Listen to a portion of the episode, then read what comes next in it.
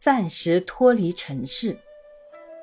夏目漱石的小说《吕宿》，日本名《草枕》中有一段话：苦痛、愤怒、叫嚣、哭泣是附着在人世间的。我也三十年间经历过来，此中况味尝得够腻了，腻了还要在戏剧小说中反复体验同样的刺激，真吃不消。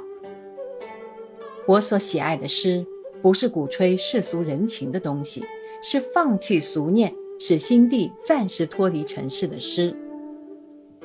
夏目漱石真是一个最像人的人。今世有许多人。外貌是人，而实际很不像人，倒像一架机器。这架机器里装满着苦痛、愤怒、叫嚣、哭泣等力量，随时可以应用，即所谓“冰炭满怀抱”也。他们非但不觉得吃不消，并且认为做人应当如此，不，做机器应当如此。我觉得这种人非常可怜。因为他们毕竟不是机器，而是人，他们也喜爱放弃俗念，使心地暂时脱离尘世。不然，他们为什么也喜欢休息，喜欢说笑呢？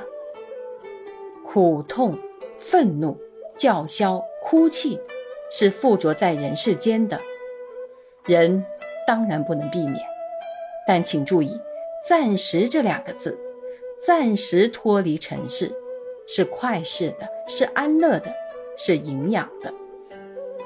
陶渊明的《桃花源记》，大家知道是虚幻的，是乌托邦，但是大家喜欢一读，就为了它能使人暂时脱离尘世。《山海经》是荒唐的，然而颇有人爱读。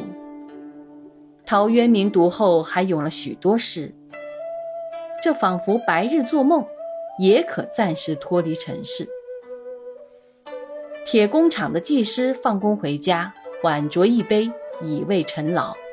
举头看见墙上挂着一大幅冶金图，此人如果不是机器，一定感到刺目。军人出征回来，看见家中挂着战争的画图，此人如果不是机器，也一定感到厌烦。从前有一科技师向我索画。指定要画儿童游戏，有一律师向我所画，指定要画西湖风景。